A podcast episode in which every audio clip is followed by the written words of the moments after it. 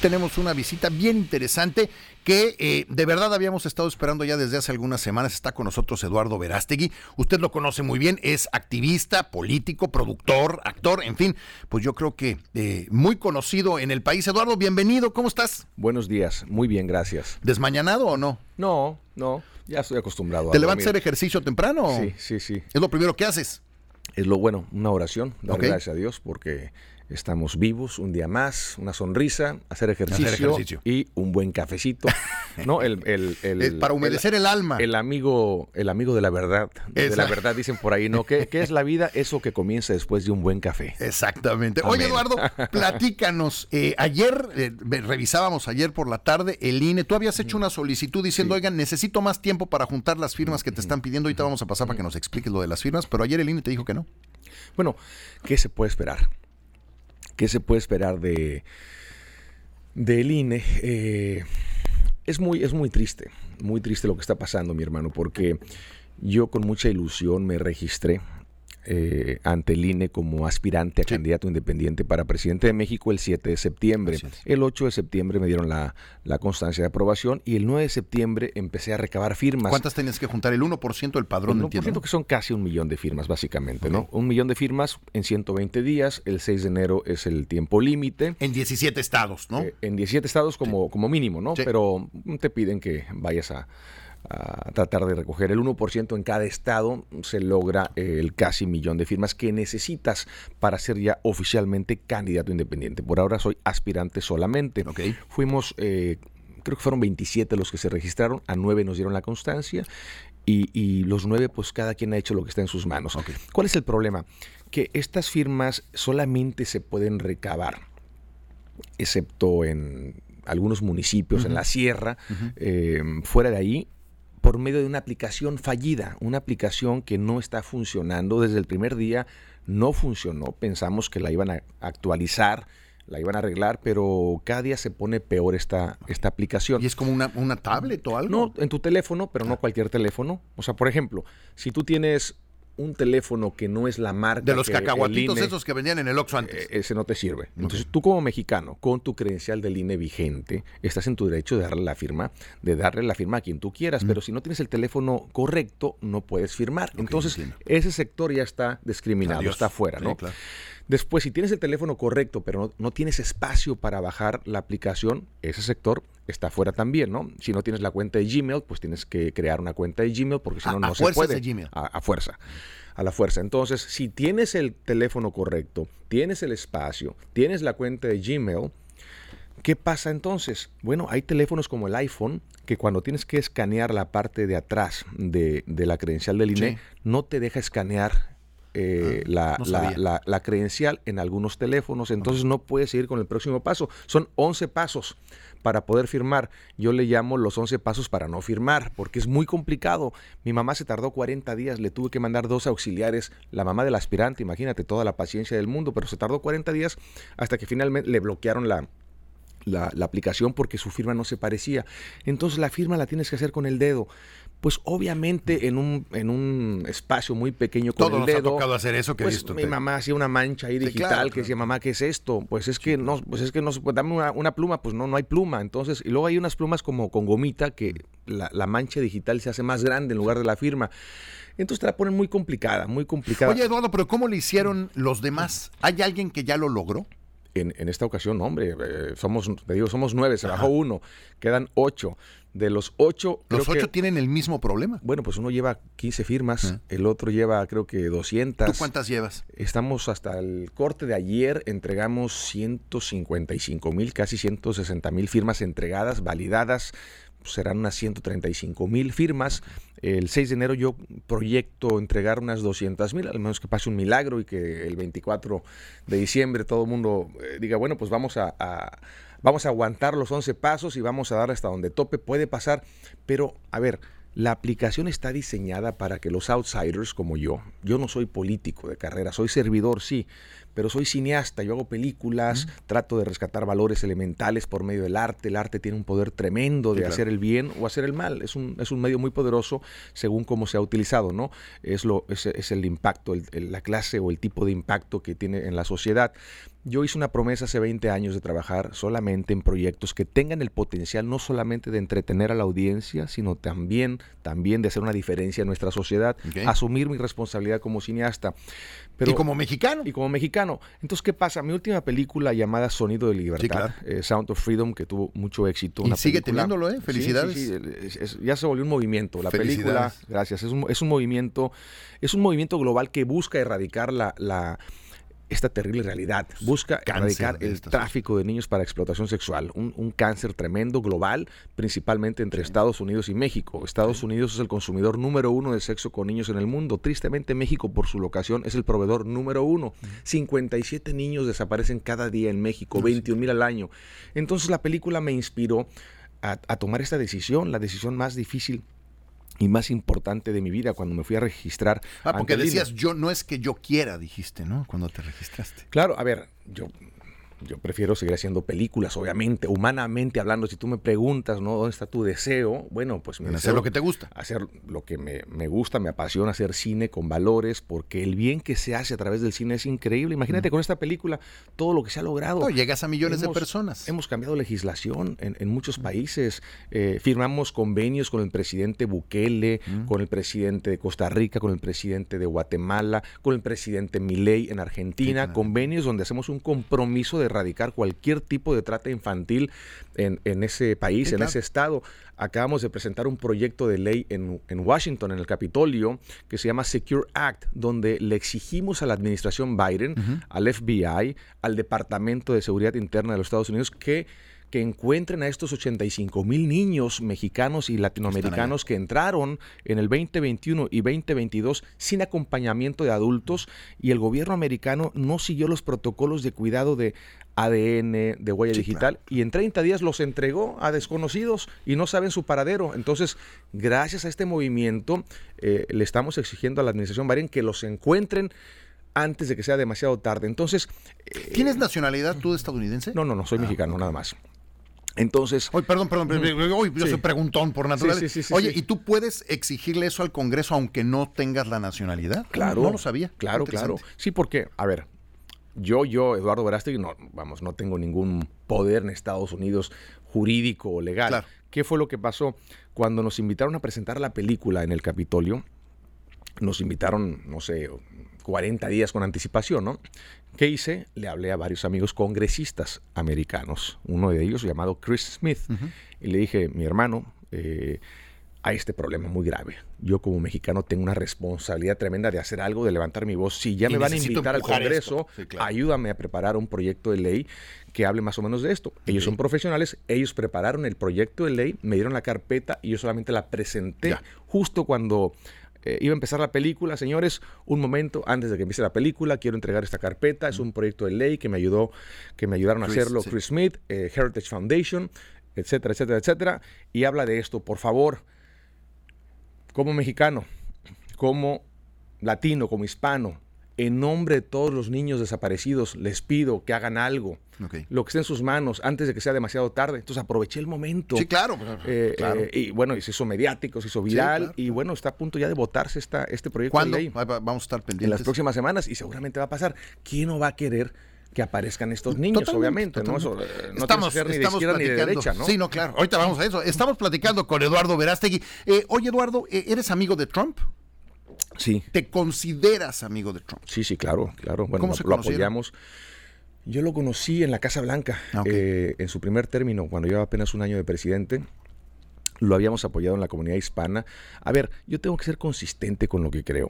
Hace 22 años yo hice una promesa a Dios también de usar mis talentos, mi vida, para defender la vida la vida de los más vulnerables, los que no tienen voz. Me refiero a los bebés, hombres y mujeres que se encuentran en el vientre de sus madres y corren el riesgo de ser abortados. Entonces, eh, yo siempre he dicho, si toda madre tuviera el vientre de cristal, eh, no abortaría porque vería el milagro que lleva dentro. Y desde ahí siempre, por medio de películas, conferencias, cortometrajes, me he involucrado en la defensa de la vida. Y cuando hay un político ya sea gobernador, presidente o un legislador, ¿no? Con el que compartes Eh, ideas. Sobre todo esa, porque es imposible estar de acuerdo en todo con todos. Sí, desde luego. Ni conmigo, ni, con uno mismo, ¿no? O sea, cambias de opinión de un día para otro Sí, en claro, algunos temas. luego.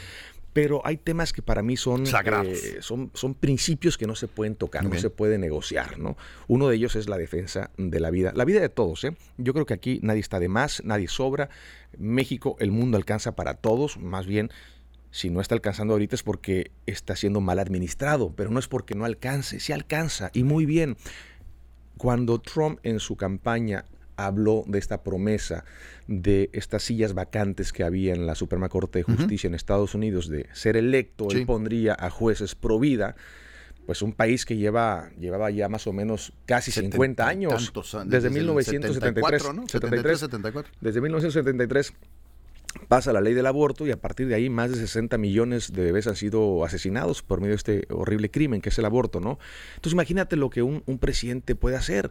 En política no hay sillas vacías, siempre hay alguien ocupando esos espacios, tomando decisiones que cambian el Sí. destino de un país y no para siempre, sí por mucho tiempo. Y esas decisiones pues nos afectan a todos, a tu familia y a la mía. Entonces, cuando hay alguien que le apuesta a la vida, yo le apuesto a esa persona, ¿no? Y fue, por Fue el eso caso que- de Donald Trump. Fue en el caso de Donald Trump, ¿no? Oye, pero por ejemplo, cuando, cuando nos insulta, luego ya ves que luego nos insultaba y nos decía que éramos violadores, ¿te acuerdas? Bueno, Eso, ahí, pero- ahí que- ¿Cómo, Sí, cómo lo ves? ¿Tú qué opinas de eso? Mira, a mí no me insultó y yo soy mexicano. A muchos amigos mexicanos tampoco los insultó. Entonces yo creo que cada quien habla como le va en la, en la, en la feria, ¿no? Yo incluso le dije, a ver, es el modo en cómo dicen, cómo se dicen las cosas. La última vez que hablé con él le dije, cuando la gente buena de México se junta con la gente buena de Estados Unidos, en el caso, por ejemplo, de Alejandro Monteverde, cineasta mexicano, Mm. Sí. él y yo, productores de la película. Sonido de Libertad, nos juntamos con héroes americanos. Sí, claro. Trabajamos, nos dimos la mano. ¿Cuál fue el resultado? Sí, claro. Sonido de Libertad, un movimiento global que busca erradicar la trata de niños para ¿Y explotación qué te sexual. dijo Donald Trump? Pero cuando la gente mala de México se, Se junta, junta con, con la, la gente mala, mala, de Estados allá, Unidos, ¿no? Trabajan. ¿Cuál es el resultado? Fentanilo, Caos. drogas, eh, tráfico de ¿Qué armas. te dijo Donald Trump? No, pues estoy de acuerdo. Le dije, a ver, eh, hasta le dije jugando, ¿no? Vamos a hacer un muro también nosotros y ustedes lo van a pagar. ¿A cómo? Pues sí, para parar a los violadores americanos que vienen a violar a los Claro, niños de que se México. los están llevando. Entonces es lo mismo, hay, que, hay que tomar todo en contexto, ¿no? Hay gente mala en Estados Unidos, claro, a ver, Sí, eh, los consumidores, te lo acabo de decir, el consumidor número uno de sexo con Sí, niños en el sí, mundo son, son americanos. Oye, Eduardo, hay gente que te considera radical. Eh, ¿Tú te consideras radical? Ultraderechista, porque además cuando uno se mete a leer sobre ti, Claro. lo primero es tu foto y a la derecha dice ultraderecha, derecha Mira, hasta hay- el otro lado del que, universo. Hay que definir primero qué significa cada cosa, porque para una persona ser ultraderecha, esa, esa etiqueta puede significar, puede significar una algo cosa que bueno no es. o algo malo, además, o algo depende que de no quién es. se lo digas. exact-. Exactamente, pero aunque fuera bueno o malo, tiene que ser, eh, tiene que ser coherente con lo que realmente la persona es, ¿no? Por ejemplo, si tú me dices eres ultraderechista, yo creo que lo primero que te diría es qué significa para ti Para ser ti ser ultraderechista. Sí, ultraderechista o ultra, ultra, ultra, ultra, ultraderechista, radical, radical, radical, significa defender la vida desde la concepción hasta la muerte natural. Lo, Lo soy. eres. Si eso significa también defender la familia, los valores, el matrimonio, hombre, hombre y mujer, sí lo soy. A mí alguien me decía que la diferencia entre la derecha y la izquierda es que la derecha protege la libertad y la Claro. izquierda protege la igualdad. La esclavitud. Más Bueno, bien, ¿no? el- pero es la, la- la- la igualdad. Entonces, aquí el- eh, depende de, de qué lado te pongas, ¿no? Exactamente. Mira, por ejemplo, si, si te dicen también, es que este hombre es de ultraderecha y me comparan, por ejemplo, con, eh, no sé. Bueno, te han comparado eh, con- con, desde- Calderón, Sí, sí, que sí. dicen que es derecha. Pues no. Él no es de derecha. A ver, eh, Calderón es un. A ver, yo le llamo. Son lobos. Hablas del presidente Calderón, Sí, sí, sí. Son, para mí son lobos disfrazados de oveja. Entonces, no, no nos pongan en la misma categoría. Ellos no defienden la vida. Nunca lo han, nunca lo han hecho. Pues tan es así que no puedes tú ser pro vida en México y pro aborto en Estados Unidos, decir aquí que eres una persona de valores y de principios y conservador, y de pronto estás apoyando a Biden y a, a Hillary Clinton, que son los reyes, o a Obama, que son los reyes del aborto en Estados Unidos. Entonces, congruencia, por favor. Entonces, es muy importante que ya si te van a etiquetar, que no pongan ahí a todos juntos. ¿no? López Obrador y su administración. ¿Qué? ¿Cómo? ¿Qué, qué, tú qué opinas, por ejemplo, en, ahorita que estamos haciendo esta descripción? México, México no anda bien. México no anda bien. Hay más pobreza en México, hay más inseguridad en México. Los padres de familia temen por la vida de sus hijos. Eh, México no, no anda bien y México tiene el potencial para que le vaya bien a todo el mundo, pero no está alcanzando para todo el mundo, no porque no alcance, sino, repito, porque está siendo mal administrado. Tenemos un, régimen comunista, es un comunismo diferente, es un comunismo moderno, pero es un comunismo, es comunista, es socialista, es una persona que le está haciendo, en mi opinión, mucho daño a México, además ama tanto la pobreza que la multiplica que la multiplica. No, no, no. A ver, no somos un país de aves de corral, de poquito en poquito, de chiquito en chiquito, de pasito en pasito, de brinquito en brinquito. No, señores, somos un país de águilas reales. Te la tienes que creer te la tienes que creer y vamos a despertar. Este no es un país, como dice mi amigo Milei, eh, este no es un país como Argentina de corderitos, es un país de leones y de águilas reales y estamos despertando y nos estamos organizando y nos estamos articulando y nos estamos tomando de la mano y vamos a volar muy alto. ¿Has escuchado la historia que que dice, eh, no le des el pescado, dale la caña de pescar. Sí, mi hermano, pero si hay puro lodo, donde no se puede pescar ni lombrices, pues dame el pescado, obviamente hay que crear las condiciones primero para poder pescar, para poder volar y entonces si no nos para nadie. Sueño con ese día donde ya ningún mexicano se tenga que ir a otro país a soñar en grande porque aquí no, no puede soñar en México. No, sí se puede soñar en México. Vamos a crear las condiciones. Vamos a sacar a los mismos de siempre que se reparten el poder cada seis años como mejor les plazca con una impunidad indignante. Ya estuvo suave, despertemos, hagamos algo y saquemos la mugre ya de, de de esta partidocracia donde violan a nuestro país como lo han estado haciendo por décadas. Ya estuvo bueno. Oye, Eduardo, estamos platicando con Eduardo Verástegui. Eh, recorrido por firmas estás recolectando, evidentemente por eso estás aquí en Yucatán. Así es, mira. ¿Qué vas a estar haciendo estos días? Esto es un movimiento. Sí. Con firmas o sin firmas no nos para nadie. No nos va a parar nadie. A ver, el PAN que lleva no sé cuántos años, 40 años, un poquito más, ¿cuántos afiliados tiene? Un poquito más de 200 mil. Son lo que vamos a entregar en firmas. Yo llevo 120 días, no, todavía ni 120 días, llevo 100, 100 días en política. 100 días en política y ya hay, voy a ver el lado positivo, ya hay casi 200 mil eh, firmas eh, que se proyectan que van a ser entregadas. Puede pasar un milagro, pero vamos a suponer que la parte humana, parte humana, nos quedamos en 200 mil. A ver, son 200 mil personas que tuvieron la paciencia de pasarse 40 minutos. De pasarse a veces hasta días, ¿no? Dándole, dándole hasta firmar. Es un mundo de gente. Con los cientos mil soldados cambiamos una nación. Vamos a armar nuestro partido independiente en el 2025. Esto no lo para nadie. Yo no me detengo. Yo no me sé rendir. Al contrario, entre más difícil se pongan las cosas, más, soy más, te atrae. Porque cuando de salvar vidas se trata, no puedes parar. Entonces vamos a demandar a línea otra vez. Eh, ¿Por qué? Porque jugó con mi tiempo y con mi dinero yo pagué. Tú estás poniendo de tu lana para todo eso. Yo no tengo partidos. No tengo un partido que, que, le esté eh, como vampiro, ¿no? Chupándole sangre al pueblo para gastárselo en, en, sus campañas, ¿no? Yo tuve que pagar todo. Yo no tenía. ¿Cuánto te ha costado, Eduardo? Un dineral. Digo, no te quiero poner de mal humor tan temprano, pero... Todavía no hacemos cuentas, pero, pero bastante... estás hablando de millones? Bastante dinero. sí, sí, claro, claro. Bastante dinero. Me ha ido muy bien, gracias a Dios. En mi última película me fue increíble. Ha sido la película independiente hecha por mexicanos número uno en la historia del cine. Entonces, me ha ido muy bien, gracias a Dios y por eso puedo apostarle en lo que creo y estoy apostando mi dinero, mi tiempo y mi vida. No es justo que entonces el INE en este ejercicio democrático que es todo menos democrático, esta aplicación que es todo menos sencilla, esté jugando con, con, la democracia no mía, de México. Eduardo, ¿dónde puede ir la gente que te esté escuchando a firmar? ¿Dónde los pueden ver? Cómo bueno, hagan la prueba ustedes, fíjense. De Navidad quiero su firma. De regalo de Navidad quiero su firma. Bajen la aplicación del INE Apoyo Ciudadano. Apoyo Ciudadano. Avienten los 11 pasos, por favor, por el cambio verdadero. Denme su firma. Ahora en Navidad, pues la gente va a estar con su familia. Bueno, ahí es una buena ocasión para hablar del tema. Eh, ayúdenme a conseguir las firmas. Vamos por el millón. Si se puede, lo vamos a lograr. Yo creo en los milagros. México, México da para mucho y alcanza para todos. Vamos por el cambio nadie es dueño de Eduardo Verástegui, yo no tengo un partido ni Sí, tengo... claro. No le debes favores no a le debo nadie. favores a nadie eh, y gracias a Dios tampoco le debo nada a nadie, puedo dormir en paz y estoy aquí listo para entregar mi vida por México porque amo a México. Dame la oportunidad, soy la única, la única vía que es pro vida, pro familia. Dice, pero es que eso, es- esa es tu única bandera. No, no puedo hablar de propuestas tampoco porque el INE me lo prohíbe. Si me das tu firma, que no es un voto, ojo, no compromete No, no, tu no, eso voto, no tiene que ver. es una oportunidad que me das para más adelante si logramos el millón de firmas. Porque esa era una de las críticas que había. de- Pero es que no propone nada. Pues es que no me dejan proponer nada porque no estamos en tiempos de, de campaña ni soy Oye, todavía ¿vas a regresar entonces al programa? Yo espero que sí, mi hermano. No, no esperes. No, no, no.